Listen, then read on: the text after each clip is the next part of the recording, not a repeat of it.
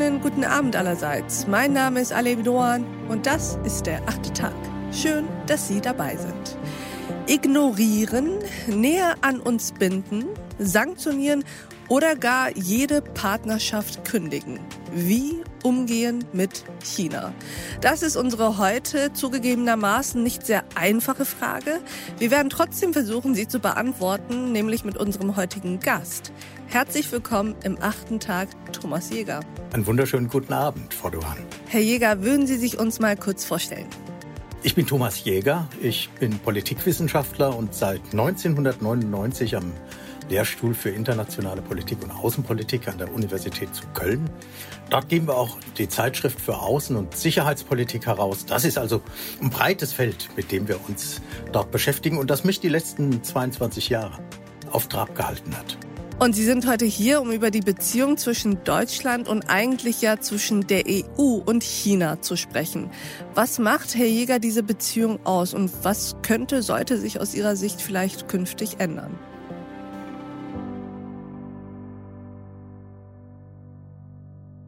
Wenn man den Blick ein wenig weitet, und das ist eben auch biografisch, weil ich das beobachtet habe in den letzten zwei Jahrzehnten, war klar, dass irgendwann dieses unipolare Element äh, zu Ende gehen wird. Dies, dieser unipolare Moment, in dem die Vereinigten Staaten die einzige Weltmacht sind und dass es irgendeine Herausforderer geben wird. Und es war ja bald sichtbar, dass das China sein würde. Und man hatte dann nach den Nullerjahren so die Vorstellung, dass China quasi, indem es immer marktwirtschaftlicher wird, dann mhm. irgendwann auch mal zu einem demokratischen Staat wird und äh, dass man dann in kooperative Beziehungen miteinander treten kann. Und es wird zunehmend sichtbar, dass das nicht der Fall ist, sondern dass die KP Chinas weiterhin dieses Kombinationsmodell aus Marktwirtschaft und ein Parteiendiktatur aufrechterhält und ziemlich vital aufrechterhält. Und während die Vereinigten Staaten nach vielen Irrungen und Wirrungen den Wettbewerb jetzt aufgenommen haben,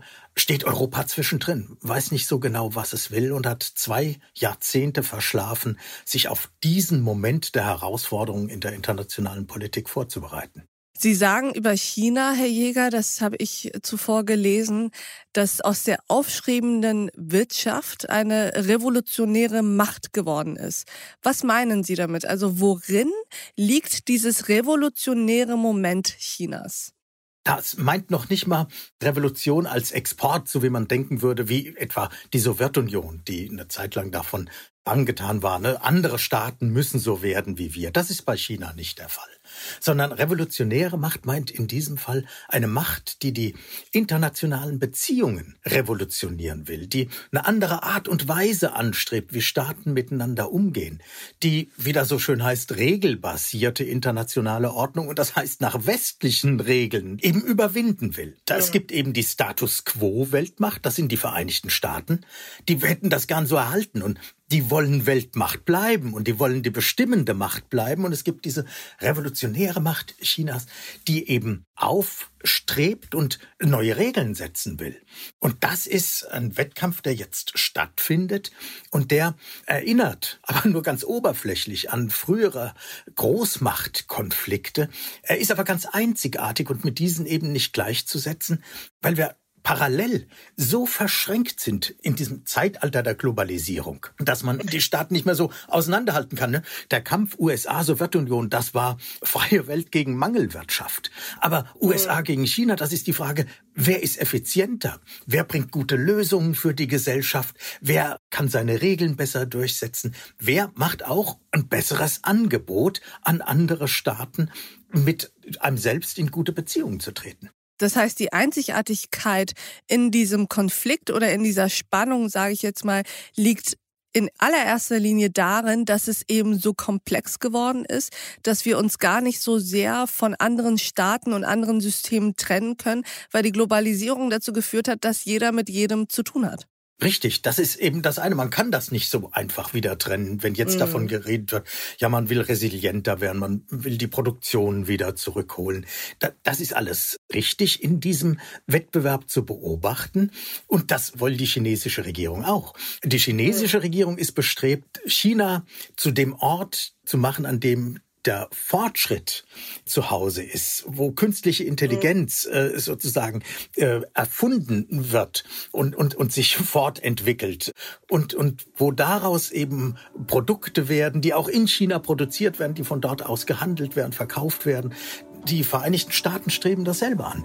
Die Europäer stehen da so ein bisschen dazwischen und wissen eigentlich, der Zug ist abgefahren und äh, können sich jetzt nicht so recht entscheiden, die Augen aufzumachen und der Sache ins Auge zu sehen.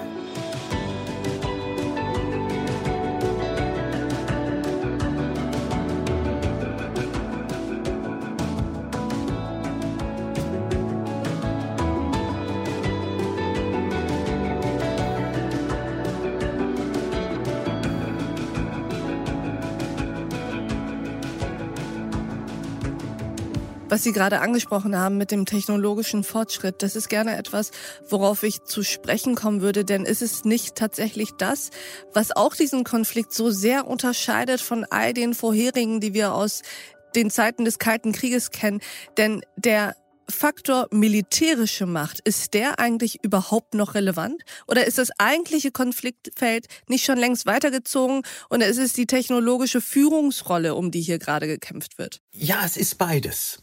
Mhm. Völlig richtig. Es wird auf dem Gebiet der technologischen Innovation letztlich entschieden. Aber nicht, weil das nur um zivile Produkte geht, um die geht's auch, die Wohlstand schaffen, mhm. äh, aber, sondern weil es auch um Militär geht. Denn China mhm. rüstet enorm auf. China ist momentan dabei, seine nuklearen Arsenale so aufzustellen, dass es eben in irgendwann, das wird noch ein paar Jahre dauern, aber auf Augenhöhe mit Russland und den Vereinigten Staaten hier steht, China hat im südchinesischen Meer inzwischen die militärische Kontrolle. Die Vereinigten Staaten sind nicht mehr in der Lage, ihre pazifischen Verbündeten durch Androhung zu verteidigen. Bill Clinton, der konnte noch einen Flugzeugträger Richtung Taiwan schicken und da hat die chinesische Regierung äh, sofort zurückgezogen. Das würde heute überhaupt nichts mehr bringen, weil in jeder Flugzeugträger dort versenkt werden kann. Und das macht die militärische Situation ganz enorm scharf. Sie sehen das auch jetzt beim Konflikt um Hongkong, der ja mhm. doch den, den Westen vor Augen geführt hat, wie hilflos er ist. Und dass mehr als Worte da äh, eben nicht gebracht werden können und die stoßen in Peking auf taube Ohren. Wenn wir uns mal den Status quo der Beziehungen anschauen, wie würden Sie eigentlich die Verbindung oder die Beziehung zwischen der EU und China beschreiben? Welche, welche Worte fallen Ihnen dazu ein? Wie assoziieren Sie diese Beziehung? Was ist es für eine? Ich glaube, man muss sie von beiden Seiten aus sehen, um es zu verstehen. Mhm. Aus chinesischer Sicht ist, sind die Beziehungen nach Europa der Endpunkt der neuen Seidenstraße, die aufgebaut wurde. Mhm. Sozusagen Europa mhm. ist ein Markt für China, mhm. den man. Ein Abnehmermarkt. Ja, ja richtig. Ja. Dort mhm. möchte man äh, mhm. sicher investiert sein, aber dort möchte man vor allem die Produkte hin verkaufen. Und mhm. deswegen hat mhm. China schon viele Jahre mit vielen EU-Staaten zusammen eine ganz eigene Gruppe gegründet. Die treffen sich alle Jahre, da wird kräftig investiert und die EU Brüssel hat das völlig verschlafen, dass hier auf einmal ein, ein neuer Spieler auftritt. Die Bundeskanzlerin hat mal drum, man muss schon fast sagen, gebettelt, dass China doch bitte auch eine Ein-EU-Politik machen soll, wenn die EU schon eine Ein-China-Politik macht. Also anerkennt, dass es nur ein China gibt und Taiwan nicht anerkennt. Aber die China Aber da muss ich jetzt nachfragen. Ja. Das ist ja ein bisschen witzig, weil gibt es denn überhaupt eine Ein-EU Politik gegenüber China? Nein, die gibt es. Also wenn ich Sie richtig verstehe, dann will Angela Merkel oder will Deutschland, dass China nicht mit einzelnen EU-Staaten zusammenkommt und vielleicht mit gewissen Gruppierungen zusammenarbeitet oder einzelnen Staaten, sondern dass China die EU als Gesamte, als eine Gruppe, als eine ja, Staatengemeinschaft sieht und entsprechend ja auch mit denen zusammenarbeitet. Aber die andere Frage ist ja, sieht sich diese EU selbst als eine Gemeinschaft von Staaten, die eine gemeinsame China-Politik betreibt? Für China ist wichtig, dass die Europäische Union ein Markt ist, den sie beliefern kann. Und sie sieht ihn als großen Markt, auch als einen Markt, der eben reich ist, wo, wo man Produkte nur wirklich auch an den äh, Verbraucher bringen kann. Aber äh, China sieht die Europäische Union nicht als globalen Akteur, der mitspricht, wenn es darum geht, internationale Regeln aufzusetzen. Und Andererseits haben sich die europäischen Staaten ganz lange in diesem bequemen Gedanken aufgehalten, sie könnten so etwas wie die Brücke zwischen den USA und China sein. Das heißt also, äh, mit beiden Geschäfte machen, sowohl den chinesischen Markt beliefern als auch den amerikanischen und gleichzeitig mit den USA eben enge sicherheitspolitische Beziehungen unterhalten, letztlich von den Amerikanern geschützt zu werden, aber keine Rücksicht nehmen zu müssen auf die doch immer konfrontativere amerikanische China-Politik. Und das zerbricht gerade.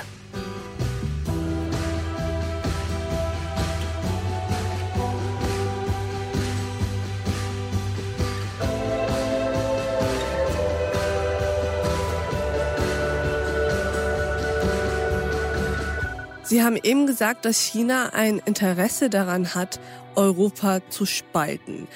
Das ist ja jetzt keine Kleinigkeit. Wie gefährlich ist aus Ihrer Sicht China und chinesische Außen- und vor allem Handelspolitik für die europäische Gemeinschaft? Es ist eine große Herausforderung schon die ganze Zeit, die immer dann sichtbar wird, wenn es darum geht, etwa Menschenrechtsverletzungen in China zu verurteilen. Darauf können sich die Europäer mhm. eben nicht mehr einigen. Aber das ist doch ein Armutszeugnis, oder nicht? Na, das ist das Ergebnis der Tatsache, dass sich die Europäer eben 20 Jahre lang davor gedrückt haben oder es vernachlässigt haben oder es übersehen haben, sich selbst zu ertüchtigen bei der hm. Neuordnung der internationalen Beziehungen ein eigenständiges. Aber erklären Sie mal, warum das an China nicht so richtig funktioniert hat. Denn äh, die europäischen Staaten sind ja sehr schnell darin, alle möglichen Menschenrechtsverletzungen in anderen Ländern, gerade aus Asien, anzusprechen und zu verdammen oder auch in Russland. Was ist der Faktor, weswegen das in China nicht so funktioniert? Naja, man klagt seine Bank schlecht an. Mm. Das mm. ist ziemlich simpel. Ja. Da kommt ja. das Geld her. Und diejenigen Staaten, die in Zukunft möglicherweise mal Kredite wollen, die wissen auch, wo das dann herkommt. Da war man in der Lage, Projekte zu stemmen, die aus China finanziert wurden. Und das haben eine ganze Reihe von ost- und südosteuropäischen Staaten dann eben auch in Anspruch genommen. Wie kommt man denn jetzt aus diesem Spannungsfeld wieder raus? Oder ist die Konsequenz gar, naja, dass Europa und auch Deutschland nie werden eine ehrliche und authentische Stimme gegenüber China darstellen können? Ja, man muss das Problem erweitern um einen Blick in die Vereinigten Staaten. Denn die Vereinigten Staaten sind jetzt dabei, nachdem sie eine ganze Zeit gebraucht haben, sich auch ehrlich zu machen, was die China-Politik angeht, eine Politik aufzulegen, die versucht, Chinas Griff nach der Weltmacht einzudämmen. Und mhm. das im Prinzip so zu machen, indem sie Chinas Vorgehen kopieren. Also das heißt, mhm. eine alternative Seidenstraße. Die Idee hatte die EU auch schon mal. Das hieß dann Konnektivitätsstrategie, aber das kann man auch gleich wieder vergessen, da, weil da nichts hinter ist. Die Frage wird jetzt sein, ob man gemeinsam mit den Vereinigten Staaten eben dieses Projekt Build Back Better World oder B3W wird das abgekürzt, was nichts anderes ist als die Idee der Seidenstraße, das wirklich umzusetzen, ob da Geld hinterkommt, ob Projekte gemacht werden. Und die Amerikaner haben verstanden, dass sie eben die Chinesen aktiv davon abhalten wollen, fortschrittlicher sein zu können als sie selbst. Mhm. Also die USA wollen der Ort des technologischen Fortschritts bleiben. Und die Europäer müssen sich jetzt irgendwann entscheiden, wie sie damit umgehen. Und wir haben die Diskussion geführt über 5G. Da bricht sich das mhm. ja runter. Ne? Die Europäer selbst mhm. können es nicht. Sie hätten es gerne zusammen mit Huawei, der Chinesen, dem chinesischen Ausrüster, mhm. gemacht. Die Amerikaner wollen das verhindern, weil sie sagen, da spielen Sicherheitsfragen eine Rolle. Da spielt auch die Wirtschaft eine Rolle und vieles mehr. Aber in diese Probleme kommen die Europäer jetzt immer stärker hinein. Und sie werden sich da eben erstens entscheiden müssen, welche Strategie sie fahren. Das Lavieren wird äh, lange nicht weitergehen. Und sie müssen zweitens darauf achten, ob sie Einfluss nehmen können auf die Politik in den Vereinigten Staaten, die doch in den letzten Monaten sehr konfrontativ ausgerichtet ist, was weder im Interesse mhm. der Europäer noch äh, der USA liegt. Weshalb man eigentlich eine Diskussion über die eigene, über das selbst, eigene Selbstverständnis führen müsste. Denn wenn Kritik etwa an den Menschenrechtszuständen in China geäußert wird, dann nimmt das die chinesische Regierung wahr als, da wollen sich die westlichen Staaten in China einmischen, um uns auseinanderzutreiben, um China zu schwächen, um selbst die Dominanz in der internationalen Ordnung zu behalten. Geht es nicht eher darum, dass China aufhören soll, Uiguren zu internieren und äh, zu foltern? Das ist richtig. Das wird nur in, den, in China sozusagen ganz anders wahrgenommen. Das ist, was Sie sagen, ist mhm. die, die westliche Sicht darauf. Mhm. Die chinesische Sicht wäre, Oder die menschliche Sicht, würde ich es eher nennen. Ja, weil, weil, weil Sie daher kommen, wo Sie herkommen. Deswegen nennen Sie das so. Und das werden auch ganz viele Menschen in China so nennen. Mutmaßlich zumindest. Aber die chinesische Führung sieht es anders. Und Politik heißt eben nicht der Umgang mit den vielen. Solange die nicht dafür sorgen, dass es andere Verhältnisse im Land gibt, hat man eben mit der Regierung mit der Führung und dem administrativen Apparat umzugehen. Und der bewertet die Lage äh, offensichtlich ganz anders. Liegt das Problem nicht auch darin, dass eben diese vielen Staaten hier in der EU einfach wirtschaftliche Interessen in China haben und vor allem, dass es insbesondere die Unternehmen in den Staaten sind, die diese wirtschaftlichen Interessen haben? Ja, ja, Sie haben völlig recht. Das Hauptinteresse liegt bei bestimmten Unternehmen, die in China eben gut verdienen. Eine mhm. ganze Reihe von DAX-Unternehmen müssten ein Drittel ihres Umsatzes und ihres Gewinnes abgeben, wenn sie das nicht mehr könnten. Die Staaten selbst sind jetzt im Falle Deutschlands etwa gar nicht so abhängig. Das ist dann schon anders, mhm. wenn man nach Griechenland oder in den Südosten der EU schaut, weil da einfach große Kredite mhm. dann auch gegeben. Wobei aber auch da wieder die Frage ist, so eine scharfe Trennung zwischen den Staaten, den Regierungen und den ganz großen Unternehmen und Wirtschaftsplayern in einem Staat ist ja jetzt auch nicht so ganz einfach zu treffen. Nein, die Unternehmen äh, haben natürlich ihre Lobbyarbeit hier gemacht und mm, äh, sorgen dafür, dass die Regierung entsprechend auch informiert wird, sich so und so zu verhalten. Das ist richtig, aber die Regierung muss natürlich mehr in den Blick nehmen. Mm. Zum Beispiel, und da spielen die Vereinigten Staaten wieder hinein, dass die Europäer ja. nicht in der Lage sind, sich selbst zu verteidigen. Jetzt müssen wir einen kleinen Blick nach Russland noch werfen. Denn das ja. ist natürlich, in, wenn man die Auseinandersetzung äh, zwischen den USA und China betrachtet, ein wesentlicher wesentlicher Punkt. Die chinesische Führung versucht, Russland sozusagen immer stärker an sich zu binden. Russland ist manchmal dahin gedrückt worden, will aber nicht der Juniorpartner äh, mhm. Chinas werden. Die große Frage ist, ob Russland das mit einer relativ geringeren Bevölkerung im Vergleich zu allen anderen und einem geringeren, äh, einer geringeren Wirtschaftsleistung wirklich durchhalten kann. Ne? Wirtschaftsleistung so auf der Höhe Italiens. Die Bevölkerung ist noch nicht mal ein Drittel der EU und ein Zehntel Chinas. Kann Russland das durchhalten? Und das führt dazu, auch Fragen etwa der, der militärischen Bedrohung mit in den Blick zu mhm. nehmen. Denn Russlands Weg aus dieser Klemme ist militärisch jeden Angriff abschrecken zu können und deswegen die großen Investitionen Russlands in neue Hyperschallwaffen oder in Unterseedrohnen äh, und all das, äh, was, was hier eben in den letzten Jahren entwickelt wurde. Und die Europäer können das nicht abschrecken. Sie sind notwendigerweise mhm. darauf angewiesen, dass die Amerikaner das tun. Aber das bringt natürlich einen gewissen Preis mit sich, weil das einen ja. Einfluss der USA in der EU wieder bedeutet.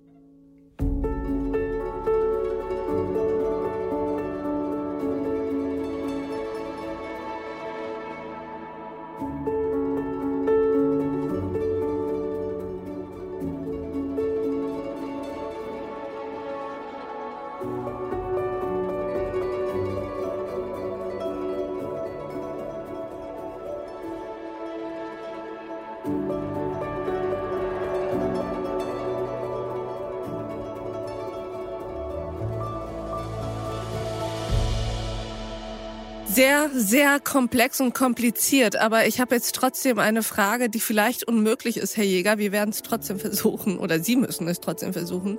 Lassen Sie uns doch zum Abschluss mal einen Blick auf die Strategie nehmen, die aus Ihrer Sicht zumindest Deutschland im Moment fahren sollte gegenüber China. Man sieht auf der einen Seite, dass hier eben zwei Weltmächte äh, auf eine Konkurrenz zulaufen, die immer schärfer mhm. wird und weiß auf der anderen Seite, das wäre ein Drama, wenn das wirklich umgesetzt würde.